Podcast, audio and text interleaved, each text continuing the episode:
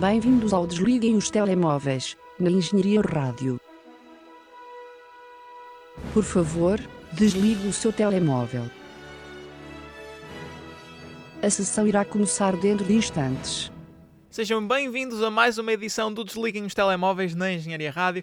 Eu sou o Marco Teixeira, tenho ao meu lado José Pedro Araújo. Bom dia. E como, Não falhando a deixa entrar muito rápido agora. como quase todas as semanas, vamos falar de cinema aqui nesta que é a Rádio Universitária do Porto. Deixem-me só aproveitar para referir que as inscrições, ou melhor, as, os- as votações para o POB, para, ai meu Deus, para o PODES ainda estão abertas. E, portanto, se quiserem votar no nosso magnífico programa, basta passarem por pods.pt barrinha votar e escrever lá desliguem os telemóveis, carregarem em votar e o vosso voto será submetido. Se acharem que nós assim merecemos, nós agradecemos, não é Zé? É. Vamos começar logo, logo, logo com um filme, um filme que tu viste no documentário, Sim. que é Dick Johnson is Dead. Pila João Filho está morto. Ahm, pois, é um documentário da Netflix. Que eu tinha a convicta ideia que nós já tínhamos falado aqui do trailer numa daquelas semanas mais mortas, mas tu não te lembras, se calhar sou eu a imaginar, e se calhar só vi a capa e está a ser reminiscente de algo, não sei. Vou tirar o casaco. Sim, a capa é muito reminiscente de muitos filmes indie, não É amarela, não é? Esse é o principal, é a principal questão. E este filme é um documentário sobre ah, um. Portanto, é o pai da, da documentarista, digo assim, não tenho bem a certeza. O pai da mulher que está a fazer o documentário. É sobre ele. E ele. ah, e eu não consigo pôr o casaco na cadeira. Já está, já está, já está, deixa estar, está tá bom. Ah, desde que não caia. Eh, E o que acontece é que o pai está a entrar no fim de vida, né? É velhote. E ela pergunta-lhe se quer fazer um documentário sobre a sua morte. A sua morte, mais o seu fim de vida do que a Sim. morte propriamente, né? Ah, a mãe dela, e portanto a mulher dele, morreu há sete anos atrás de- do- da data do documentário. Vai, eu já não sei situar muito bem temporalmente, porque o documentário é mais ou menos um espaço de dois anos, dois, três anos. Mas pronto, morreu acho que foi sete anos eh, antes de 2017, portanto por aí para 2010, ah, não interessa também. Uh, paz à mulher, mas não interessa. Ahm, e morreu de. Assim, não morreu disso, mas quando morreu tinha, tinha já Alzheimer muito grave. Ah, e há vídeos até dela. E o pai está a começar a entrar pelo mesmo caminho, está a começar a dar indícios de Alzheimer. Ahm, e pronto, o, o filme também é filmado ao longo de dois, três anos e vai-se percebendo a, a, a, ele a degenerar, no Sim. fundo. Ahm, e é- tem intercalado pedaços do filme onde é a vida dele e da filha, ahm, e ele com os amigos, e ele com os netos, e etc. Ah, e tem outros pedaços onde é uma coisa que a filha também lhe pede para gravar, que é ele a morrer de várias maneiras. Eles contratam duplos e, eh, e coisas. Por exemplo, ele andar pela rua e um, um trabalhador da construção civil, tem uma espécie de uma viga assim eh, pendurada pelo, no, no ombro, vira-se de repente e bate-lhe com aquilo na cabeça, eh, no pescoço e, e entra-lhe qualquer coisa, começa a sangrar até à morte. Ou então ele a, a- andar pelas escadas e a tropeçar e, e- e a cair. Ahm, pronto, eles contratam duplos e fazem isto para, para fingir várias maneiras de pai morrer. Ah, Nunca é bem explicado porque é, é mais. Ela, a uma certa altura, diz que aquilo é suposto ser cómico, pronto, como é óbvio, mas. E então qual é o interesse de acompanhar a vida de um velhinho? Ora, aí é que tocaste no cerne da questão, não muito. Não, é assim, eh, há, há o valor emocional no, no documentário. É um documentário, portanto, é real. E tu consegues ver que, que há uma boa relação de pai e filha. Hum, ela esforça-se muito por descrever o ambiente familiar que havia e que há. Eles eram, eh, eram e são. eh, não sei se a filha ainda pratica, mas o, foi criada assim. E os pais, os pais, a mãe e o pai eram hum, adventistas do sétimo dia. Hum, que é uma igreja, no fundo eles, é igual, mas eles vão ao, ao sábado à igreja. Ah, mas sim, tem algumas restrições. Eles não podiam ver filmes, não podiam, ah, já não me lembro bem, não, não podiam fazer algumas coisas assim que nós consideramos normal. E ela diz que se lembra de uma altura onde o pai levou ela e ao irmão a ver um, o Bride of Frankenstein às escondidas e gostou muito. Pronto, tem assim uns momentos. Ok, família fofos. Eu, eu achei este documentário um bocadinho. ah, Sei lá. É um bocadinho difícil dizer isto, porque qualquer documentário que seja filmado numa família e seja íntimo pode dar esta ideia. Mas eu achei um, um bocadinho. Eu não digo bem egocêntrico, mas ah, um bocadinho invasivo. Porque, Hum, ok. porque, assim, a uma certa altura, tu tens no início, o pai está uh, lúcido e é uma pessoa normal. Mas lá para o fim ele já está bem senil. Uh, Não está mega senil como a mãe estava e como aparece algumas gravações da mãe, mas já está di- difícil de seguir as coisas. E a filha, portanto a realizadora, continua a submetê-lo a aqueles uh, fingimentos de morte e uh, é um- muito intrusiva com a câmara e há uma certa altura onde até ela confessa lá, a cuidadora dele, que diz "Ah, eu não sei bem onde é que é o limite onde é que... Porque ele, ele acordou em fazer isto, mas eu não sei bem onde é que é o limite onde é que eu estou a ultrapassar esta coisa de... E eu já sentia isso antes dela dizer, já sentia que estava a ser um bocadinho ultrapassado. Claro que não é nada comigo e as pessoas fazem o que quiserem, como é óbvio. Mas, ah, sei lá, senti um bocadinho intrusivo e, e, assim, explorador de uma certa forma. Não é explorador, porque o pai, como é óbvio, estava a fazer aquilo de livre vontade e a relação entre os dois era genuinamente boa e, e- e pura, era o que me parecia. Mas havia ali um elemento que soava um bocadinho a exploração. Depois também era muito estranha a relação que, que- com os filhos.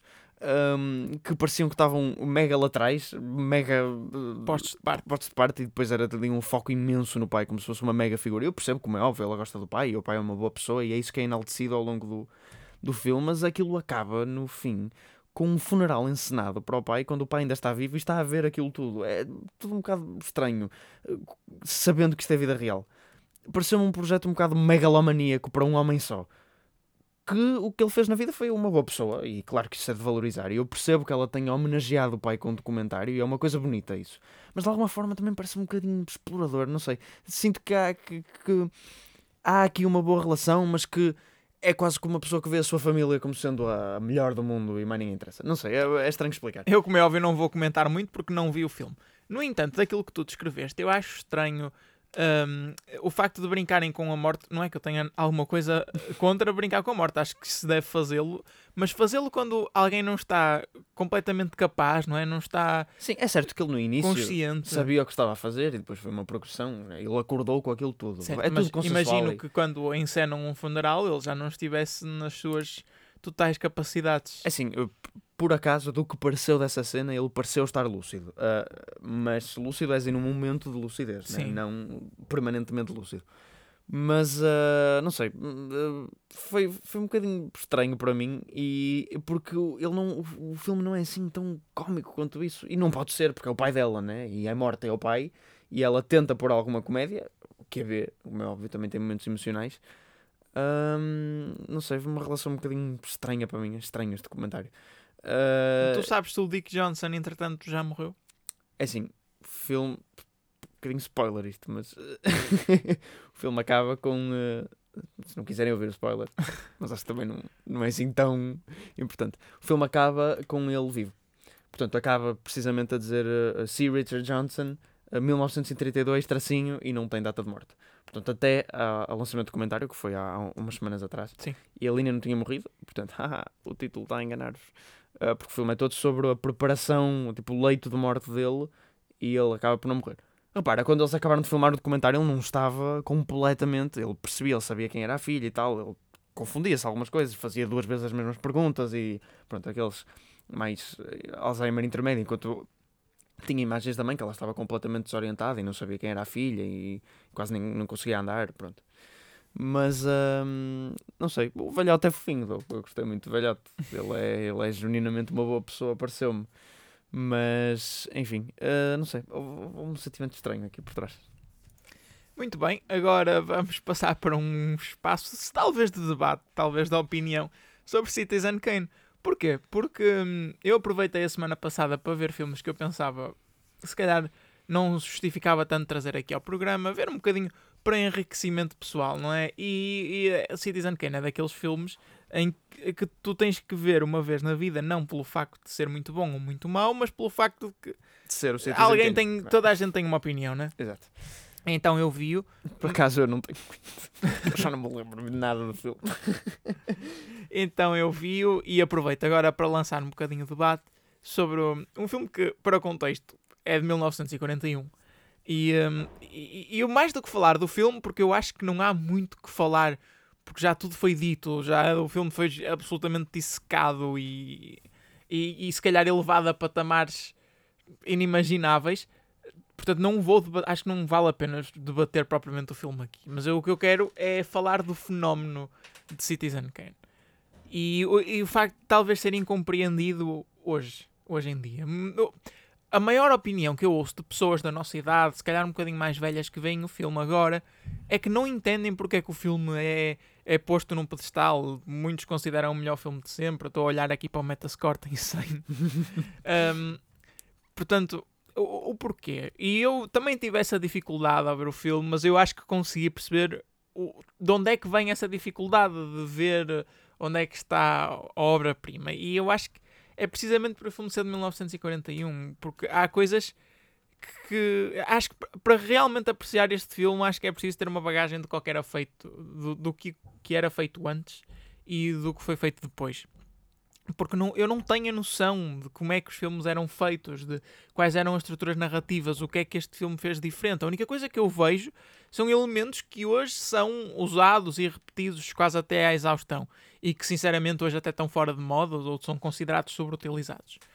E, e portanto é fácil, com os olhos de 2020, olhar para este filme e dizer: não, isto não é nada de especial, isto é, é mais do mesmo. Não sei com os olhos de 1941 como é que seria. Em termos narrativos, eu acho que o filme é, é, é perfeito, quase. Um, não, é, não é um filme grande, que era uma, uma ideia que eu tinha pré-concebido. Eu achava que o filme era maior, mas não é, tem duas horas. E a narrativa é bastante concisa, direta.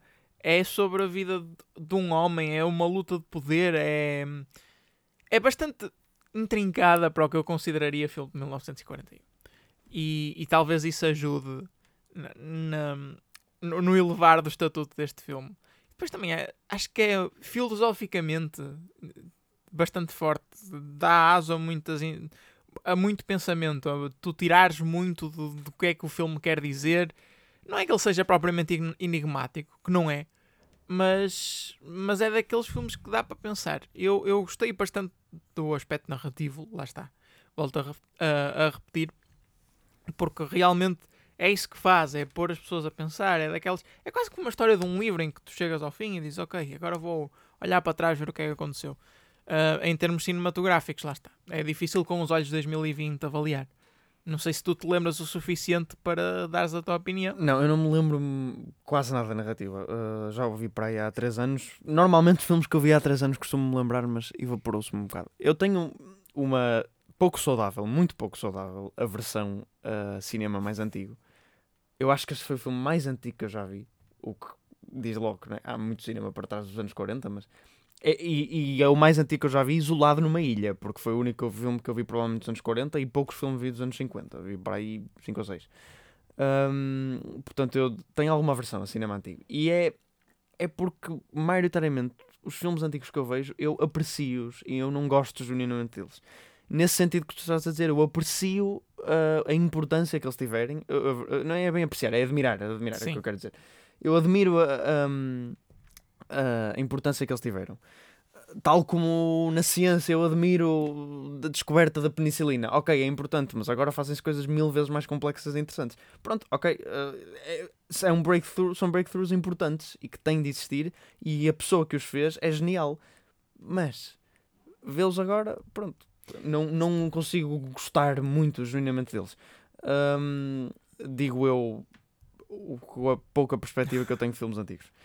Hum, Se calhar para quem vê estes filmes agora será um bom exercício, especialmente para quem realmente aprecia cinema, tentar encontrar os, os elementos que hoje são considerados normais nesses filmes de, de antigamente. Sim, lá está, mas isso é um exercício mais uma vez de, de admiração. Não é de, de eu gostar e, e do filme e estar a pensar nele como filme, mas sim como um trabalho influente. Sim. Ah, pronto. É um bocado isso. Ah, hum, e acho que muitos. Isto acontece em, qualquer, em muitas artes e na ciência e em, muito, mu- em todas as áreas. Acontece que há trabalhos que são revolucionários hum, e que são importantes por serem revolucionários e por serem os primeiros. Nem sempre são necessariamente os melhores do seu género, é o que eu acho. Hum, são importantes e, e para mim é uma coisa um bocadinho diferente. Eu vi Citizen Kane e fiquei com essa sensação, de facto, mas não. Tanto é que o filme desvaneceu-se um bocado da minha cabeça. Certo, mas ver um filme que seja pronto, mais antigo e que seja realmente influente uh, não invalida o facto de ele poder ou não ter uma boa narrativa. Como é óbvio, como é óbvio, não. Mas isso já parte um bocadinho dessa versão que eu tenho, ver muitos filmes recentes, eu Uh, pronto, tenho, é, do cinema clássico antigo não vi praticamente nada. Olha, eu acho uma coisa curiosa neste tipo de. Tu chamaste-lhe cinema clássico, eu gosto dessa designação. é que, hum, mais do que um documentário, não é? permite entrar mesmo naquela altura, ou seja, ver o que era o dia a dia, porque bem ou mal, ou mais ou menos, todos os filmes incorporam um bocadinho da época. Uh, seja nos cenários, seja no modo como as personagens se comportam, uh, mesmo que sejam deslocalizados, não é? Mesmo que o filme se passasse, sei lá, numa versão de 2050, sim, mas sim. fosse gravado em 1940, uh, ah, incorporava algo da sociedade naquela altura. E eu acho que ver estes filmes acabam por transportar também para essa época, e acho que é bastante interessante. Porque, lá está, é mesmo viajar no tempo. Um, se calhar é algo que eu tenho que explorar mais.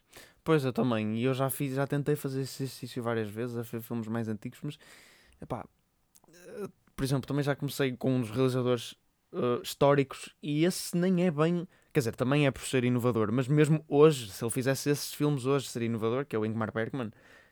Pronto, já tentei e pá, não é muito a minha praia. Uh, e eu quase que sinto vergonha a dizer isto porque são tão épicos e, e, e né? Mas, mas custa-me. Acho que o único filme assim mais antigo, dos mais antigos que eu vi que genuinamente gostei foi talvez, sei lá, o 12 Angry Men ou o Who's Afraid of Virginia Woolf. Esses são bons filmes, mas são filmes mais uh, normais, no sentido, são, são mais uh, para a época, acho que eram normais. Sim. Simplesmente eh, eu gostei mais deles porque eles narrativamente e, e, estruturalmente não eram nada muito inovador, não acho que foram breakthroughs, mas são genuinamente bons. Têm excelentes performances e uma história que me manteve preso. Eu lembro-me até hoje da, dos filmes. E pronto, é isso. Não sei. Um... Não há nenhum filme que tu tenhas alguma curiosidade de ver assim de 1960 para trás. Há, há alguns, por exemplo, Metrópolis, do Fritz Lang. Esse uh... também está no topo da minha lista de, de filmes dessa época. Pois, mas... E eu só não o vi porque, é, mais do que ser cinema antigo, é cinema mudo. E gigante, o filme é enorme. Uh, portanto, eu estou há muito tempo a tentar preparar-me para ver esse filme e nunca. E esse é bem mais antigo, é de 1920 e sim. tal.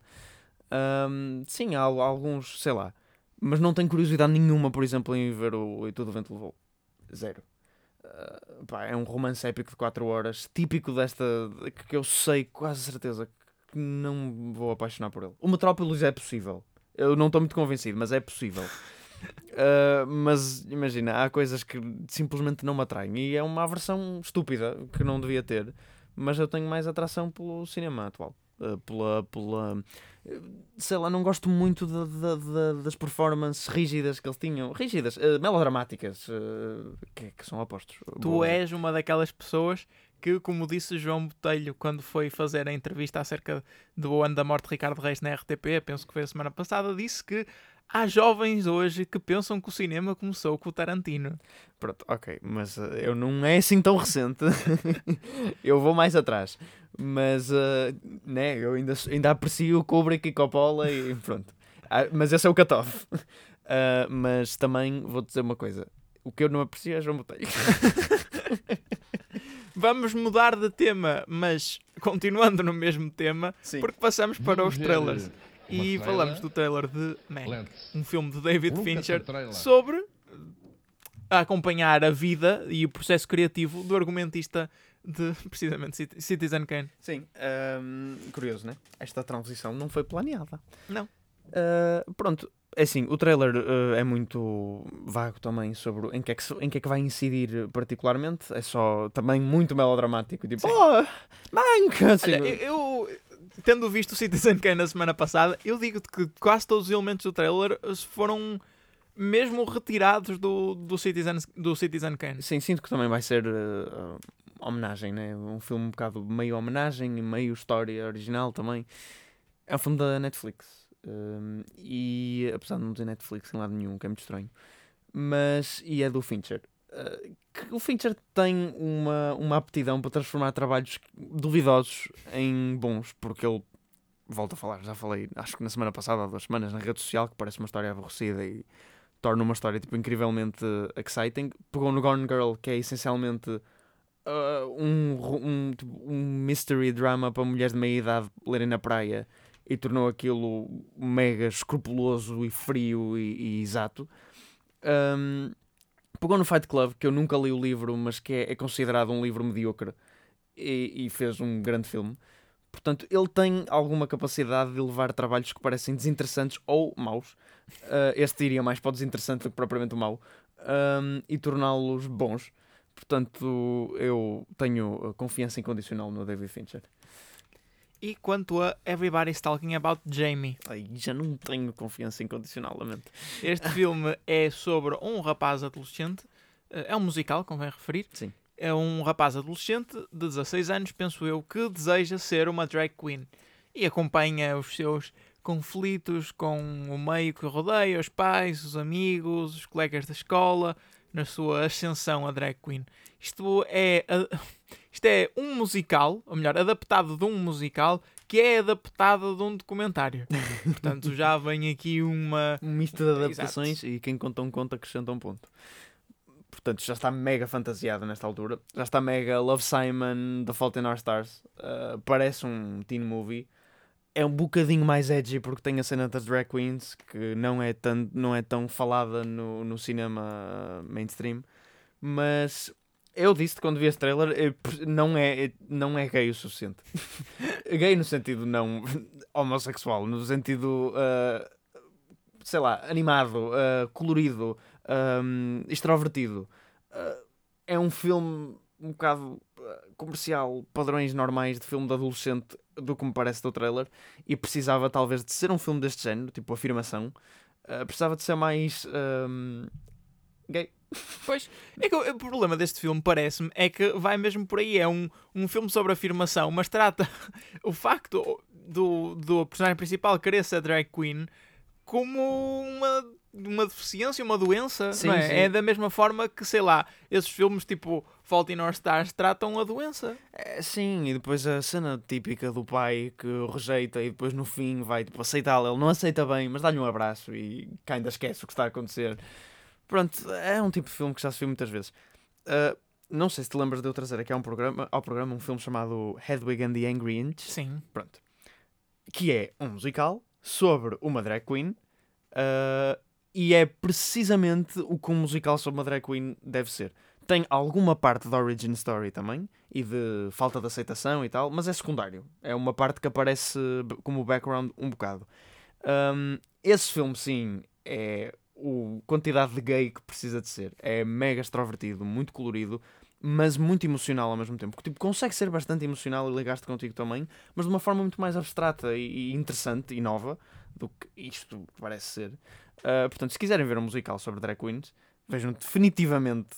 uh, Eu estou a falar sem ver este filme, mas cheira. É isso. Uh, Hedwig and the Angry Inch, uh, do que isto.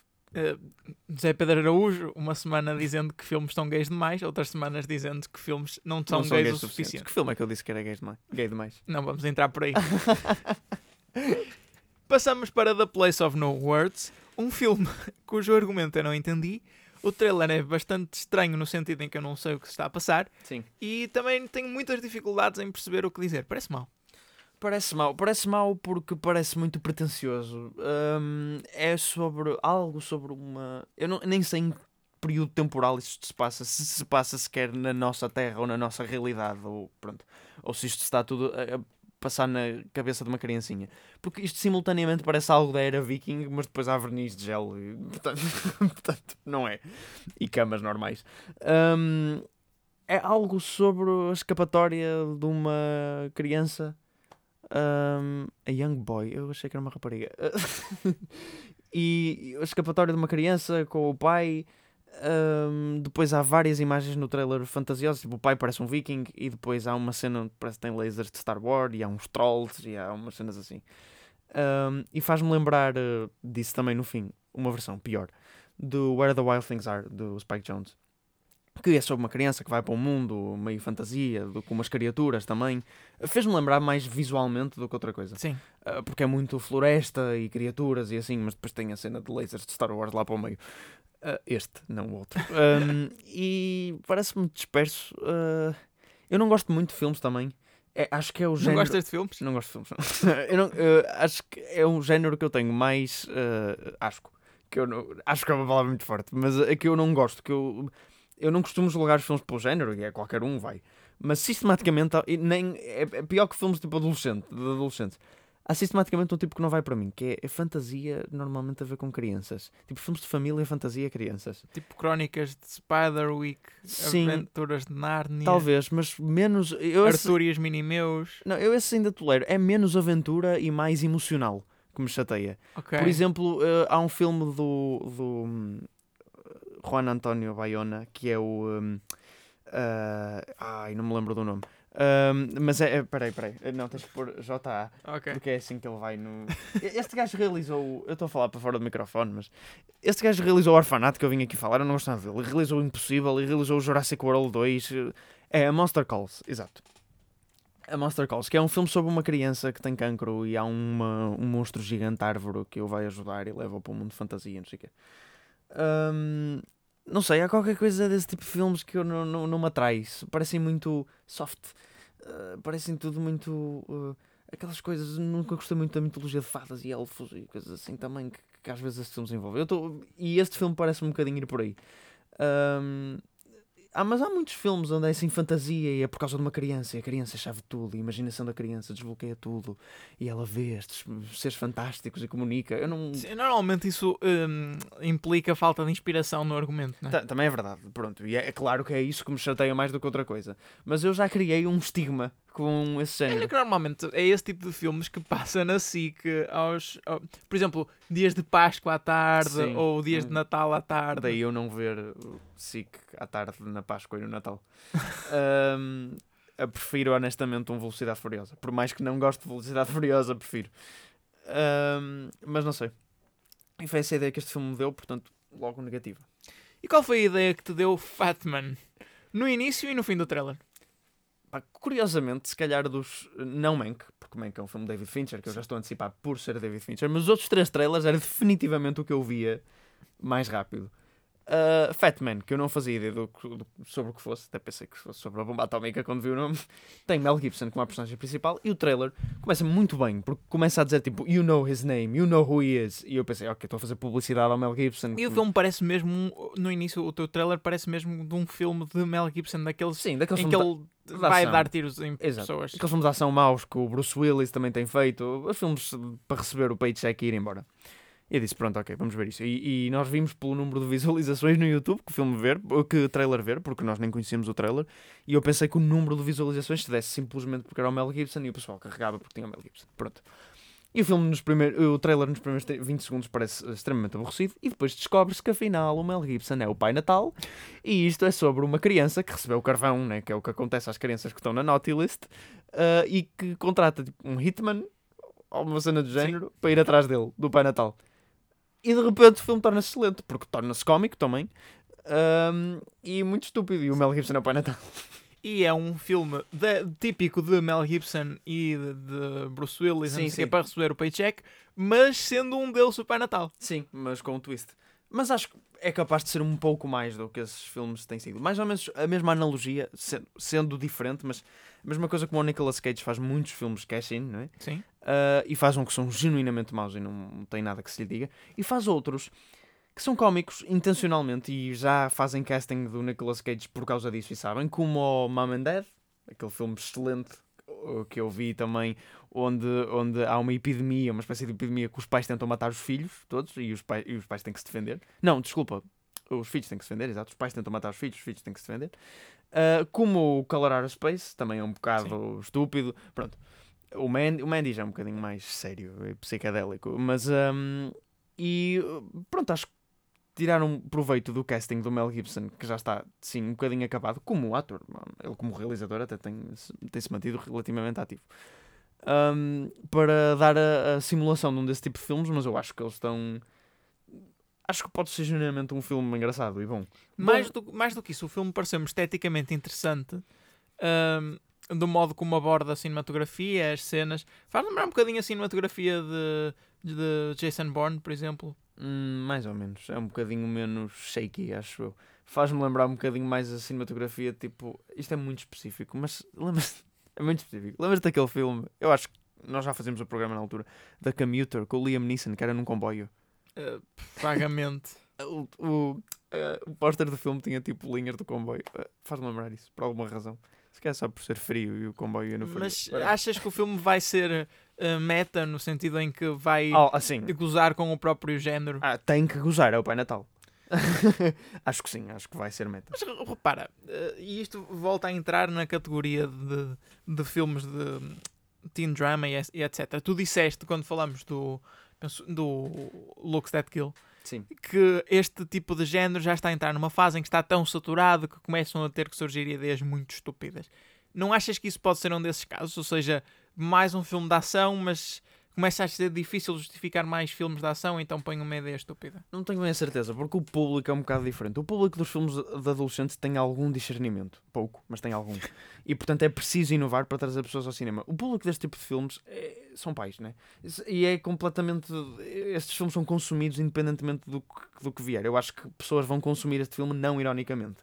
Um, e portanto acho que eh, eles não têm necessidade de inovar como os filmes de adolescentes têm. Eles querem inovar porque querem efetivamente fazer um filme diferente, ou meta, ou gozar com o género, ou comédia, ou whatever. Um, acho que não há essa, acho que não há necessidade, é uma escolha. Eu agradeço que façam mais deste tipo de filmes, se assim for, porque, como tu dizes, permite conjugar dois mundos e ir ao cinema, por exemplo, com a tua família e conseguires encontrar um filme que os teus pais queiram ver, no meu caso, mais o meu pai, ou ires com amigos pouco versados em cinema que não têm muita paciência para ver outra coisa e querem ver gente aos tiros. Pronto, e o pessoal. Tu ver, vais com o pessoal que. Isto está só um bocado pretencioso também, mas pronto. Que não ironicamente vê esse filme e tu divertes-te na mesma. com o que eu acho que será o propósito real do filme, que é vê-lo de uma maneira cómica, né? Passamos para o box office e, como todas as semanas, começamos com o box office dos Estados Unidos, onde The War with Grandpa fez 3 milhões e meio de dólares, está agora em primeiro lugar, ultrapassa Tenet, que está nesta semana em segundo lugar. Hocus Pocus continua em terceiro, este que é um re-release do, do filme da Disney. New Mutants está em quarto, Unhinged em quinto. Coco volta a aparecer no top, está em sexto, Infidel em sétimo, Possessor Uncut em oitavo, Yellow Rose estreia em nono e em décimo Star Wars Episódio 5. Portanto, está bom o box office dos Estados Unidos. Está com duas re-releases, na verdade três, não diz aí, mas Coco também é uma Claro. re-release, né? Ah, a não ser que se tenha mantido nos cinemas até, até 2020. Ah, e Tenet perde o primeiro lugar. Para... Para The War with Grandpa. É, é, é triste. Nem sei muito bem o que é isto. Nem eu. Aquele é quem eu penso que é. Uh, Quem é- talvez. É o Robert De Niro? Ou pare... Não, não é. parece. Pare- Parecia-me. Parece, mas não é. Não, não pode ser, não. Uh, acho que ele não. Agora não deixe tão baixo outra vez. Depois do é Irishman. Exato. Como é que se chamava aquele filme que ele fez com o Zac Efron? B- Bad Grandpa. Não é Bad Grandpa, é qualquer coisa do género. Olha, era de facto o Robert É o Robert. De Niro. Afinal, E não desce só assim tem o. Robert De Niro, como tem uma Thurman. Ah, uau. Pronto, ok. Ao menos já sabemos a razão porque é que ficou em primeiro no box office. Não foi pela qualidade, mas pelo star power. Em Portugal, o que é que aconteceu? Aconteceu que Ah. uh, Claro. não há box office. Não há box office. Não há box office. Ah, isto é sempre bom ter esta notícia assim. Eu, eu pensei que Greenland tinha ficado em, em primeiro duas semanas consecutivas, mas de facto estamos a olhar para 1 a 4 de outubro, coisa que já falamos a semana passada. Uh, esta é a altura em que nos desculpamos por ser segunda-feira de manhã e o ICA ainda não ter libertado os dados. Um, ah, algo que já não acontecia há bastante tempo. Sim, verdade. Até porque temos gravado segunda de manhã, por acaso a semana passada não. Ah, e eles tinham-se portado bem. Mas, claro, ah, old, ha- old habits die hard. Prometemos trazer uh, o o box office esta semana na próxima, mas agora passamos para as notícias e começamos com o momento do Zé reclama sobre Minorias! não, não é minorias. Ou, ou- não é minorias, é, é esquerda estúpida. Zé reclama sobre esquerda estúpida. Quando ah, em Cleópatra, um filme que irá estrear da Paramount, portanto sobre Cleópatra, penso que conhecem a personagem histórica, foi anunciado. que- O filme é realizado pela Patty Jenkins, que é a realizadora do Wonder Woman e do Wonder Woman 1984, 1986, já não sei qual é. 84 84. Um, e, ou 86. por acaso não sei agora. Uh, não sei. É 1980 e coisa. E pico. O Marco vai ver. Uh, e foi anunciado que, como, como seria uh, normal, a personagem principal. 84. 84. A personagem principal é, ah, vai ser a Cleópatra. Isso era óbvio. Vai ser protagonizada pela Gal Gadot, que é a Wonder Woman. Um, e houve bastantes críticas. Porquê? Porque a Cleópatra, uma rainha conhecida do Egito, um, vai ser protagonizada por uma atriz israelita. E uh, os maiores problemas, quando eu te disse isto, pensaste na questão religiosa, política, mas eu, do que vi, os maiores problemas vêm, como seria de esperar e como já, é, como já estamos muito habituados, da cor de pele da Gal Gadot, que é branca. Um, e portanto havia pessoal a dizer que não é historically accurate. Ok, de facto, a maioria dos egípcios não é branco, ou também não é preto, é certo. tipo, ok, é um intermédio. Mas. Um, Qual é o problema com, com isso? Com essa teoria de que ela não pode protagonizar Cleópatra por não ter o tom de pele certo? A teoria é. é Sim, mas qual é, é o problema? Qual é o, porquê é que tu não estás de acordo? Ah, porque é que eu não estou de acordo? Porque, mas isso é uma, uma opinião que eu tenho vindo a expressar, não é? Porque para mim a cor da pele não é assim tão importante, especialmente quando estamos a falar. Ok, se estivéssemos a falar do, do, sei lá, o Martin Luther King, né? aí a cor da pele, como é óbvio, é importante. Tinha que ser um ator preto a realizar, aí não havia dúvida. Agora, quando é uma personagem dá milhares e milhares de anos atrás, onde não há nenhum registro fixo da cor de pele, ok, sim, chateava-me um bocado se pusessem uma mulher loira de olhos azuis a, a protagonizar o papel, mas foram buscar uma mulher que é branca, mas sei lá, é morena, é, é, israelita, que é literalmente geograficamente é ali perto. Eu acho que o casting não podia ter sido mais uh, accurate. Claro que tem que arranjar uma mulher que, seja, que tenha star power, que seja uma atriz de Hollywood conhecida e que seja bonita.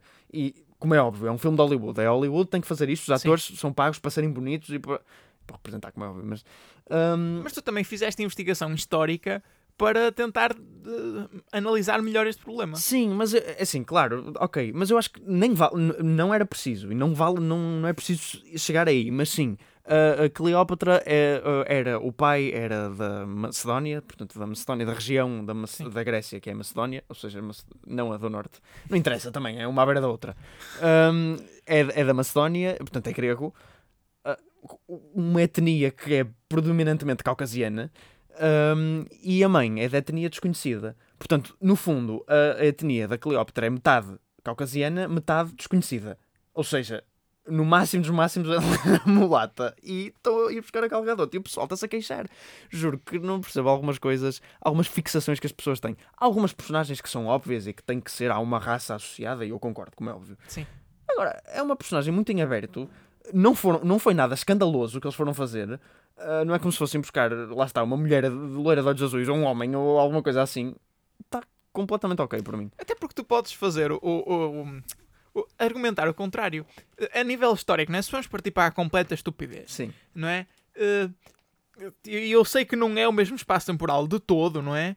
Mas uh, segundo a Bíblia e, e, e, a história judaica, os judeus eram oprimidos no Egito, não é? Por isso é que houve o êxodo, não sei o quê. E agora vão ter uma uh, mulher, que eu presumo que ela seja judia também, a protagonizar um filme sobre Cleópatra. Exato. Mas, enfim. Uh, não sei. É cismas pancas das pessoas. Não acho que que ela vá voltar atrás no papel, porque tem acontecido já nos últimos anos, em situações que são mais sensíveis, eu admito que são mais sensíveis, é porque esta é pura estupidez. São outras que são mais sensíveis que eu não concordo também, mas eh, admito mais espaços para discórdia, que é já aconteceu, já não me lembro com quem, mas uh, uma atriz que recuou porque ia fazer uma personagem transexual uh, e anunciou isso e depois teve que recuar porque imenso pessoal disse que devias deixar esse espaço para atores transexuais, atores e atrizes transexuais, Sim. e uh, portanto recuou. Não acho que aqui vai acontecer porque é, é efetivamente ainda há alguma capacidade de filtração do que é que é estúpido e o que é que não é, e o que é que afeta realmente. Porque o que interessa não é o que é estúpido e o que não é. O que interessa é o que afeta o filme e a imagem, como, porque isto é um negócio. Uh, e acho que isto não afeta verdadeiramente, portanto não é esse problema. Não atingimos uma dimensão muito grande. Mas, mas sei lá, já houve outros desvios por outras coisas que eu também não concordava e que, e que, e que afetam e que, portanto, decidem retirar o ator ou a atriz do, do sítio. Só por dizer que se isto continuar a escalar desta forma, daqui a um bocado Uh, uh, temos um filme de zombies e vamos buscar cadáveres. Quer dizer, por falar em morte, Soul não vai estrear nos cinemas, mas sim no Disney Plus, à semelhança do que aconteceu com Mulan. E isto é um golpe muito duro. Uh, e é uma decisão um bocado. É que uma coisa é Mulan. É um live action que o pessoal já torce o nariz aos live actions. Eles fazem dinheiro, de qualquer das formas. Um, mas não foi uma perda assim tão grande porque a Disney tem montes de live actions e os live actions são a cena mais soulless de fazer e fácil e eles fazem aquilo rápido e, e têm muitos no horizonte porque sabem o que fazer. Agora, outra coisa é Soul, que é um projeto 100% original, por cima nem sequer é uma sequela da Pixar. É da Pixar, que é o departamento tipo, premium da, da Disney, né? é conhecido por ter a melhor animação. Um, é um projeto que tem muitos mais anos de trabalho do que Mulan e muito mais empenho intelectual, tem muito mais uh, cabeça, esforço. esforço. Um, e apesar de provavelmente eles, se Mulan e Soul saíssem no cinema, provavelmente iam fazer mais ou menos o mesmo dinheiro.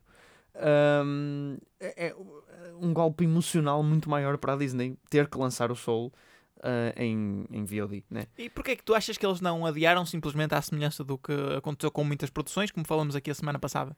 Não sei, honestamente, não sei. Não sei se se calhar o calendário da Pixar já estava mais cheio, só simplesmente acharam que seria uma boa decisão lançá-lo na altura do Natal, porque é um filme para ver em família. Ele sai precisamente no dia 25 de dezembro. Portanto, é uma oportunidade para as pessoas que já estão em casa reunidas não tão reunidas este ano, mas um, ver um novo filme de animação, porque é um filme de família, é um filme bom para se ver, é um filme que é, é sempre muito agradável porque é bom, os filmes da Pixar já são conhecidos que são bons para os miúdos e bons para os pais, portanto é o perfeito filme para se ver em família. Um, e uh, eles viram isso como uma oportunidade. Provavelmente, mesmo por isso, vão cobrar aquele dinheirinho a mais como fizeram no Mulan. Não é confirmado, mas eu. Sim, especulas. Deduzo que sim. Uh, mas não sei, fico um bocadinho triste por essa decisão. Fico contente por um lado, porque eu quero muito ver este filme e vou poder ver mais cedo. Mais cedo, como é que quem diz? Ele foi adiado um mês, mas claro que ia ser adiado.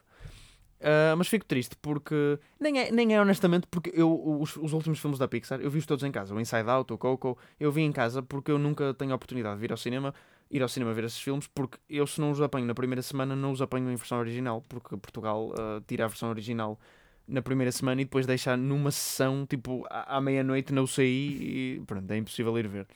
Portanto, eu não costumo apanhar estes filmes no cinema. Mas gosto da ideia de famílias irem ao cinema ver isto. Uh, e claro que é a mesma coisa verem em casa. Tudo bem, os miúdos não fazem questão de ir ao cinema. Mas é um bocadinho triste, não é? Um filme... Quando são filmes como a Mulan, que não saem no cinema, não me importa. Sim. Mas quando são filmes com estes que parecem ter, de facto, muito trabalho por trás. É um bocadinho triste e deve ser um bocadinho triste para as pessoas que estiverem envolvidas também. Por isso é que fiquei contente, né? por exemplo, com o Dune. Prefiro que seja adiado do que saia em casa. Mas o Dune é de facto um filme que eu vou ver ao cinema e que merece ser visto no cinema. Mas, enfim.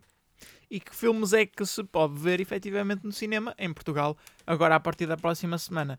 Temos, por exemplo, Da Eternidade, Rogue Selvagem, um filme com Megan Fox, I Am Woman, O Mundo Secreto dos Dragões, um animal amarelo, os veterinários e Blackwater Abismo. Algo que te interessa, Zé? Uh, não. Lamento. Os veterinários têm um nome interessante, mas, mas não. E foi o Desliguem os Telemóveis desta semana. Esperamos ter-vos feito uma boa companhia. Não se esqueçam de votar em nós para o Pods. As votações terminam dia 15, portanto, até lá podem, podem votar. E já sabem, podem voltar a ligar os vossos telemóveis. I remember asking you a goddamn thing. I did, I did, oh, Engenharia Rádio.